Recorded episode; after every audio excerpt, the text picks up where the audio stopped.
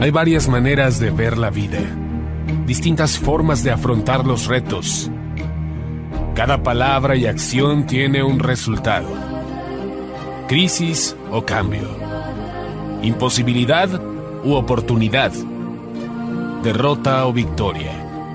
Destino o decisiones. Culpabilidad o responsabilidad.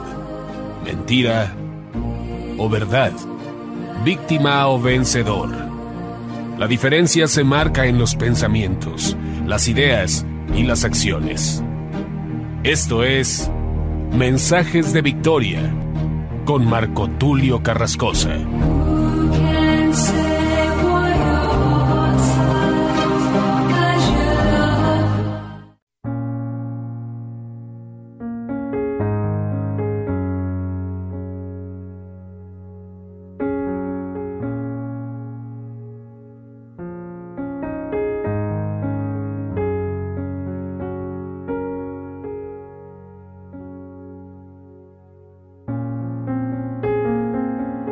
Bendiciones a todos. Qué alegría poderles saludar nuevamente a través de la radio, a través de internet y poder llegar hasta ustedes para compartirles el poderoso mensaje de la palabra de Dios.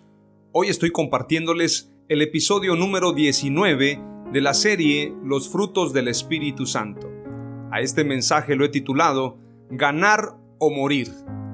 Este mensaje es un mensaje de motivación. Deseo con todo mi corazón que podamos aprender principios espirituales, principios bíblicos que nos llevarán a vivir una vida llena de victorias, llena de batallas ganadas, pero sobre todo a conocer al Dios que siempre gana las batallas.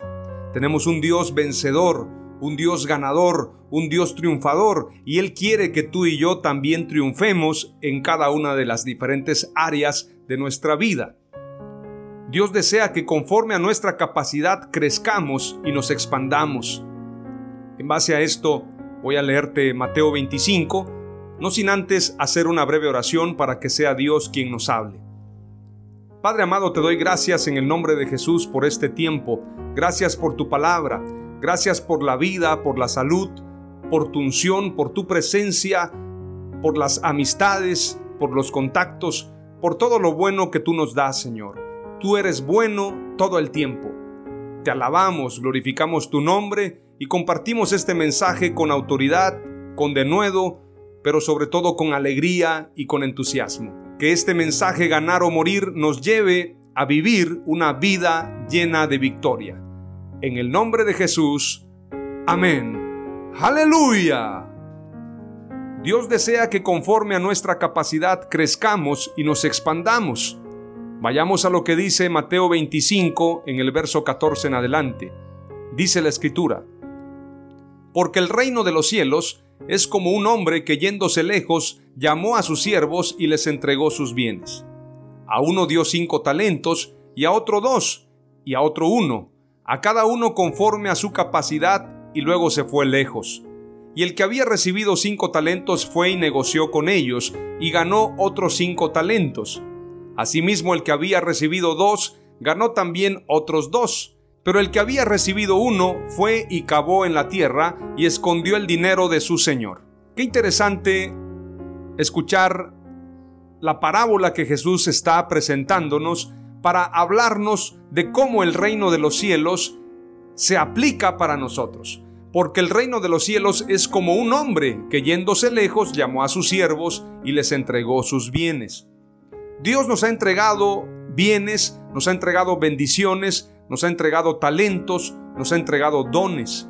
Pero Él quiere que nosotros crezcamos. Él quiere que esos dones, esos talentos, esos bienes sean multiplicados a base de esfuerzo, a base de trabajo, pero sobre todo a base de responsabilidad y disciplina. Él no quiere que tú y yo tengamos temor de avanzar, él quiere que crezcamos. Lo he dicho en diferentes mensajes, Dios quiere que hagamos obras grandes. El Dios de la fe, el Dios de nuestros padres, nos habla acerca de llevar una vida de fe a través de nuestras acciones. La fe sin obras es muerta. Sin fe es imposible agradar a Dios y Dios quiere que nosotros hagamos Dios quiere que nosotros crezcamos. Dios quiere que nosotros creemos. Es decir, tenemos un poder creativo. Las ideas están en el medio ambiente, las ideas están en el aire, en el ámbito espiritual. Y esas ideas hay que tomarlas, esas visiones, esas ideas, esos pensamientos del reino de Dios, trasladarlos a la tierra y hacerlos una realidad. Tenemos que arrebatar, tenemos que ser violentos en cuanto al reino de Dios. Dios nos ha entregado bienes. Y qué interesante la escritura, porque nos muestra que a uno le entregó cinco talentos, a otro dos y a otro uno, a cada uno conforme a su capacidad. Es decir, Dios no te va a dar cargas o encomiendas que tú no puedas hacer. Él te entrega en base a tu capacidad, en base a tu fe, en base a la medida de tu fe, siendo la fe como un receptáculo para poder recibir las bendiciones de Dios, en base a la medida de tu fe vas a recibir bienes, vas a recibir talentos, vas a recibir dones de parte de Dios para que esa fe la pongas en obra y puedas dar fruto en base a lo que Dios te ha encomendado. Es importante también pedirle a Dios que expanda nuestra fe, que acrecente nuestra fe para que podamos producir conforme a su reino. Yo lo he dicho en diferentes mensajes y he mencionado que la fe es como un recipiente, como un receptáculo. En base a la medida de ese recipiente es la cantidad de fe que tú vas a poder llevar a cabo en base a ese receptáculo es la medida de fe que tú vas a poder mostrar. Es decir, nadie puede mostrar lo que no tiene. Nadie puede hacer lo que no puede. Por esto, la clave está en la fe. Voy a manejar un ejemplo. Las cataratas del Niágara. En ese torrente de aguas que está corriendo las 24 horas, el agua es a cantidades exorbitantes. Sin embargo, dos personas van a traer agua a las cataratas del Niágara, uno lleva un tanque, uno lleva un recipiente muy grande y otro lleva solamente un vaso. Cada uno se lleva una cantidad de agua en base a su recipiente. De la misma manera es la fe. En base a tu fe, en la medida de tu fe es la cantidad de bendición, la cantidad de talentos, la cantidad de bienes espirituales que tú vas a poder trasladar a la tierra. Pero Dios quiere que esa fe crezca, que esa fe se expanda. Por eso la Biblia y por eso Jesús habló acerca de los odres nuevos. El odre viejo no se puede expandir, el odre nuevo sí. El odre viejo se rompe, sin embargo, el odre nuevo se puede expandir y tú y yo tenemos una capacidad de expansión para que podamos creer a Dios y creerle en cosas grandes. Veamos lo que dice Romanos 12:3, porque en virtud de la gracia que me ha sido dada, digo a cada uno de vosotros que no piense más alto de sí que lo que debe pensar, sino que piense con buen juicio, según la medida de fe que Dios ha distribuido a cada uno. En base a tu fe, en base a tu medida de fe, así debe ser tu pensamiento. Pero sí debes pedirle a Dios que expanda tu fe, que aumente tu fe, que la haga crecer. Dios desea que conforme a nuestra capacidad crezcamos y nos expandamos. La primera palabra clave que te comparto es, Dios nos da conforme a nuestra capacidad. Dios no te va a dar algo que no puedas sobrellevar. Es conforme a tu capacidad, conforme a tu fe. Vamos a ir a la segunda palabra clave. Dios arreglará cuentas con grandes y pequeños, con todos por igual. Él no tiene favoritos, Él no tiene consentidos, Él es justo. A los grandes, a los pequeños, a los que les entregó un talento, como al que le entregó cinco talentos, todos vamos a rendir cuentas a Dios. Verso 19 del capítulo 25 de Mateo dice, Después de mucho tiempo vino el Señor de aquellos siervos y arregló cuentas con ellos. A cada uno lo llamó y le dijo, a ver, vamos a hacer cuentas. ¿Qué hiciste con lo que te entregué? ¿Qué hiciste con los talentos? ¿Qué hiciste con los bienes? ¿Qué trabajaste? ¿Qué produciste? ¿Qué hiciste con todo lo que yo te entregué? Y cada uno tiene que rendir cuentas a Dios. el que tiene un talento, el que tiene dos, el que tiene cinco, el que tiene diez, todos daremos cuentas a Dios. Por esto es muy importante que aprendamos este principio. Nadie puede decir que no tiene ningún talento. Hay un cantante que toca la guitarra con los pies, cantante y músico, Tony Meléndez. Este hombre nació sin brazos y resulta que su padre le decía, tienes que luchar, tienes que avanzar, Tony, tienes que enfrentar los miedos. Y Tony aprendió a tocar la guitarra con los pies, a manejar un carro con los pies. Tony viaja por el mundo dando conferencias, tocando la guitarra con los pies y compartiendo principios espirituales. Es importante destacar que Tony Meléndez dice, no digas que no puedes, porque si un hombre que no tiene brazos pudo, claro que puedes lograrlo. Le preguntaron a Tony, ¿cuál es el milagro más grande? Y él dijo, el milagro más grande es cuando yo veo las manos levantarse y decir, yo puedo, yo quiero y yo voy a salir adelante. Dios bendiga a Tony Meléndez y a todo su equipo. Quiero desafiarte a que si tienes un pequeño talento, lo pongas en obra. No te rindas. No te desanimes. Así como Tony Meléndez tiene solamente dos piernas, pero con esas dos piernas hace todo. Y hay otro ejemplo, Nick Bujicic, este australiano, este hombre de Dios que da conferencias por el mundo sin tener brazos ni piernas. Nos da un claro ejemplo de que sí se puede. No digas no puedo. Entonces no digas no puedo. No te conformes, sal adelante, porque Dios te entregó talentos para que triunfes y Dios nos va a pedir cuentas de aquello que nos entregó. Dios arreglará cuentas con grandes y pequeños, con todos por igual. Veamos lo que dice la escritura en Romanos 14, verso 8 en adelante. Pues si vivimos, para el Señor vivimos, y si morimos, para el Señor morimos. Así pues sea que vivamos o que muramos, del Señor somos porque Cristo para esto murió y resucitó y volvió a vivir, para ser Señor así de los muertos como de los que viven. Pero tú, ¿por qué juzgas a tu hermano? ¿O tú también, por qué menosprecias a tu hermano? Porque todos compareceremos ante el tribunal de Cristo, porque escrito está, vivo yo, dice el Señor, que ante mí se doblará toda rodilla y toda lengua confesará a Dios. De manera que cada uno de nosotros dará a Dios cuenta de sí, Así que ya no nos juzguemos más los unos a los otros, sino más bien decidid no poner tropiezo u ocasión de caer al hermano.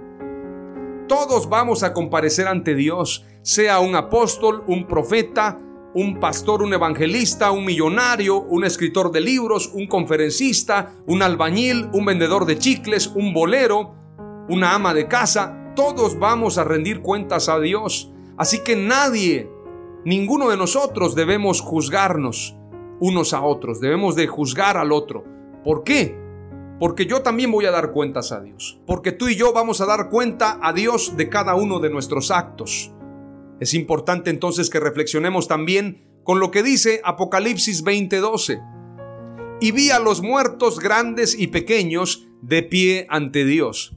Y los libros fueron abiertos y otro libro fue abierto, el cual es el libro de la vida, y fueron juzgados los muertos por las cosas que estaban escritas en los libros según sus obras.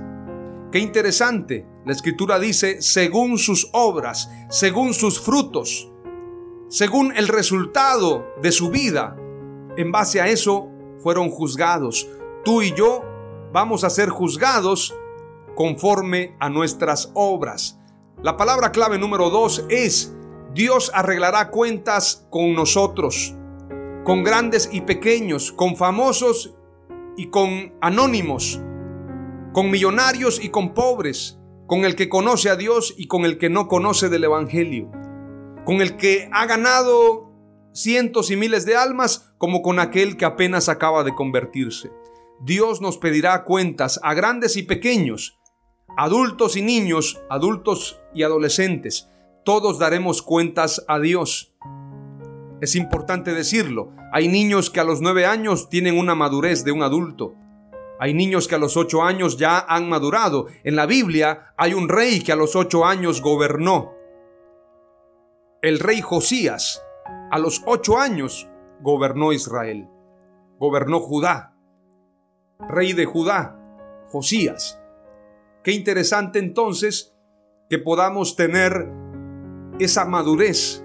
Aún los niños darán cuentas a Dios, los niños que ya tienen una madurez. Obviamente hay niños de 6, 7 años que son inocentes.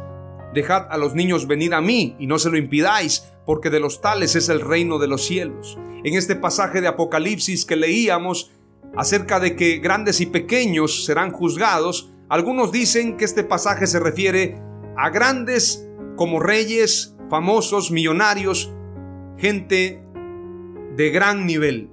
Pequeños, la persona común. Sin embargo, podríamos pensar que también se refiere a grandes de edad y pequeños de edad. Todos, absolutamente todos, compareceremos ante el tribunal de Cristo. Entonces es necesario que reflexionemos en esa palabra clave número dos, Dios arreglará cuentas con nosotros. Vayamos a la palabra clave número 3. Dios recompensará a cada uno según su obra, seamos prudentes y esforzados. Veamos lo que dice el verso 20 del capítulo 25 de Mateo. Y llegando el que había recibido cinco talentos, trajo otros cinco talentos, diciendo, Señor, cinco talentos me entregaste, aquí tienes, he ganado otros cinco talentos sobre ellos. Y su señor le dijo, Bien, buen siervo y fiel, sobre poco has sido fiel, sobre mucho te pondré. Entra en el gozo de tu señor. Verso 22. Llegando también el que había recibido dos talentos, dijo, Señor, dos talentos me entregaste, aquí tienes, he ganado otros dos talentos sobre ellos. Su señor le dijo, Bien, buen siervo y fiel, sobre poco has sido fiel, sobre mucho te pondré, entra en el gozo de tu señor. Verso 24. Pero llegando también el que había recibido un talento, dijo, Señor, te conocía que eres hombre duro, que ciegas donde no sembraste y recoges donde no esparciste. Por lo cual tuve miedo y fui y escondí tu talento en la tierra. Aquí tienes lo que es tuyo. Respondiendo su señor le dijo, Siervo malo y negligente, sabías que ciego donde no sembré y que recojo donde no esparcí por tanto, debías haber dado mi dinero a los banqueros y al venir yo hubiera recibido lo que es mío con los intereses. Quitadle pues el talento y dadlo al que tiene diez talentos. Porque al que tiene le será dado y tendrá más, y al que no tiene, aún lo que tiene le será quitado. Y al siervo inútil echadle en las tinieblas de afuera. Allí será el lloro y el crujir de dientes. A los siervos que trabajaron, que produjeron, que multiplicaron, el que tenía cinco, multiplicó a diez, al doble, le invitaron a entrar en el gozo de su Señor. Buen siervo y fiel, en lo poco fuiste fiel, en lo mucho te pondré. Al que trabajó los dos talentos y lo multiplicó a cuatro, recibió exactamente lo mismo, bendición y reconocimiento. Sin embargo, el que había recibido solamente un talento cometió un gravísimo error. Enterrar ese talento. Fui y escondí tu talento cavando en tierra. En la tierra lo escondí. Aquí tienes lo que es tuyo. Devolvió exactamente lo mismo. Veamos con claridad lo que declaró el siervo inútil, como lo llama la escritura. Suena bastante fuerte, el siervo inútil. Dice la escritura, pero llegando también el que había recibido un talento, dijo, Señor, te conocía que eres hombre duro. Esta palabra hombre duro nos habla de un hombre justo, un hombre recto, un hombre que no cambia su carácter, un hombre que verdaderamente va a aplicar la justicia. La escritura dice, no erréis, Dios no puede ser burlado, lo que el hombre siembre, eso también cosechará. Esa dureza es la justicia. Es duro, pero así es. Eres hombre duro, que ciegas donde no sembraste y recoges donde no esparciste. Por lo cual tuve miedo. El miedo llevó a este hombre a que en lugar de trabajar su talento, lo enterrara por lo cual tuve miedo y fui y escondí tu talento en la tierra. Él sabía que ese talento era del Señor. Ese talento no era de él, sin embargo lo enterró. Y escondí tu talento en la tierra, aquí tienes lo que es tuyo.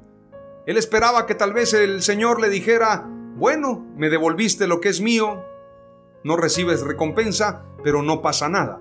Por esto a este mensaje lo titulé Ganar o morir, porque lo que tenía que hacer este hombre era ganar, sin embargo, en lugar de ganar, murió. Ganar o morir es el mensaje y tenemos que reflexionarlo. Dice la escritura, por lo cual tuve miedo y fui y escondí tu talento en la tierra, aquí tienes lo que es tuyo. Respondiendo su señor le dijo, siervo malo y negligente. Una persona mala y negligente es un término calificativo muy fuerte. Siervo malo quiere decir que no servía bien, no era un buen siervo, como dicen los abuelos. Si no vive para servir, no sirve para vivir. Siervo malo quiere decir que él hacía las cosas mal. Negligente es porque dejó pasar el tiempo. No tomó decisiones a tiempo. Eso es una persona negligente. No prestó atención, no tomó cuidados, no tuvo la responsabilidad acerca de ese gran tema del talento que había recibido. Por ejemplo, la negligencia médica tiene graves consecuencias. En una ocasión un médico olvidó un utensilio en el estómago de un paciente.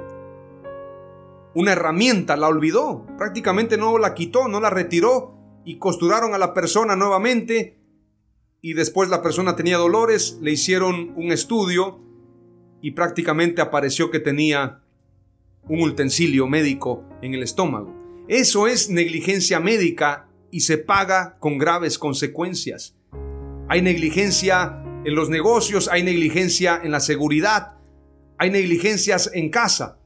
La negligencia es no tomar el cuidado necesario sobre un tema. Hay padres que tienen negligencia con sus hijos. Tenemos que ser diligentes y no negligentes.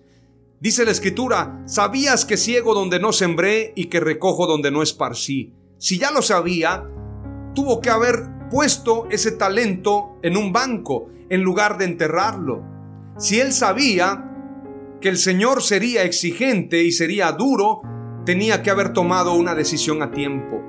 Pasó mucho tiempo, por eso la escritura lo llama negligente. Veamos lo que dice la escritura Mateo 25 y verso 19 dice, Después de mucho tiempo vino el Señor de aquellos siervos y arregló cuentas con ellos. Pasó mucho tiempo, después de mucho tiempo, por esto lo llama negligente, porque pasó tanto tiempo, le dio la oportunidad, si no tenía el valor de trabajar ese talento por miedo de perderlo, lo hubiese guardado en el banco y hubiese producido dinero.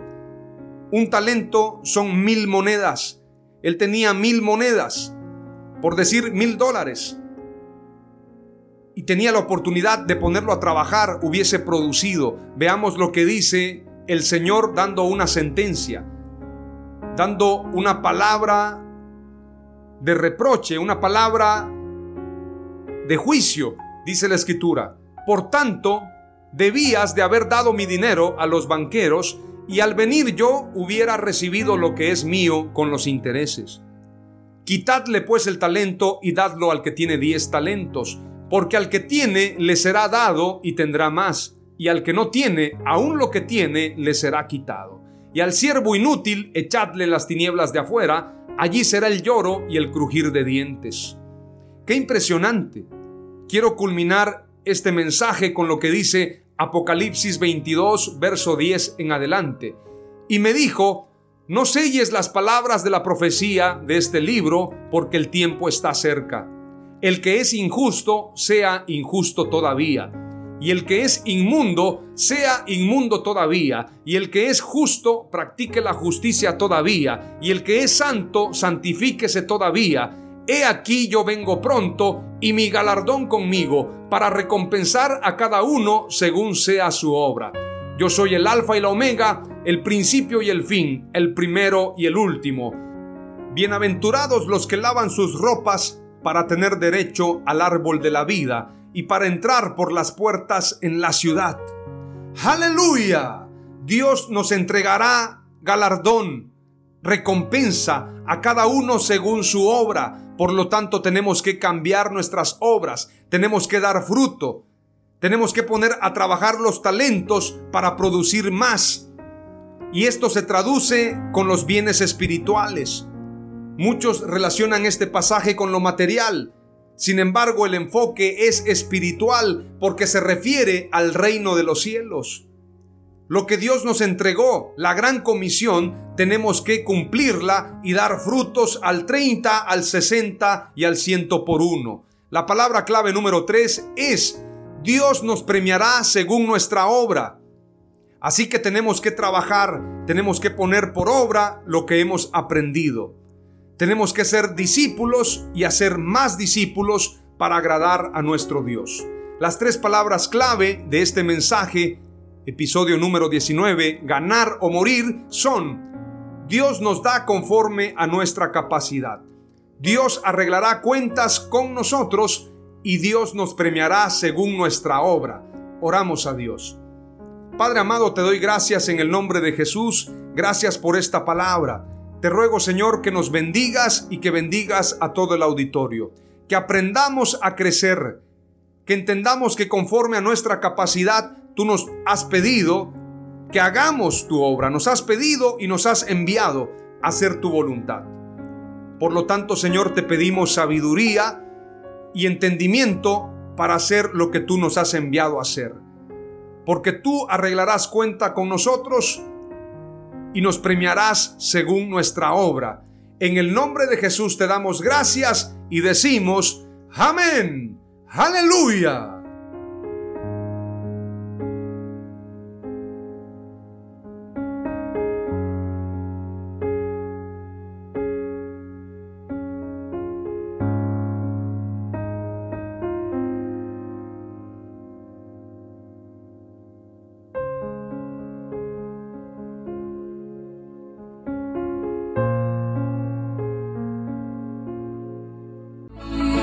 Esto fue Mensajes de Victoria con Marco Tulio Carrascosa. Gracias por escucharnos y seguirnos en nuestras redes sociales. Si deseas invitarnos a tu ciudad, escríbenos por inbox o al WhatsApp 961 66 882 99 961 66 882 99.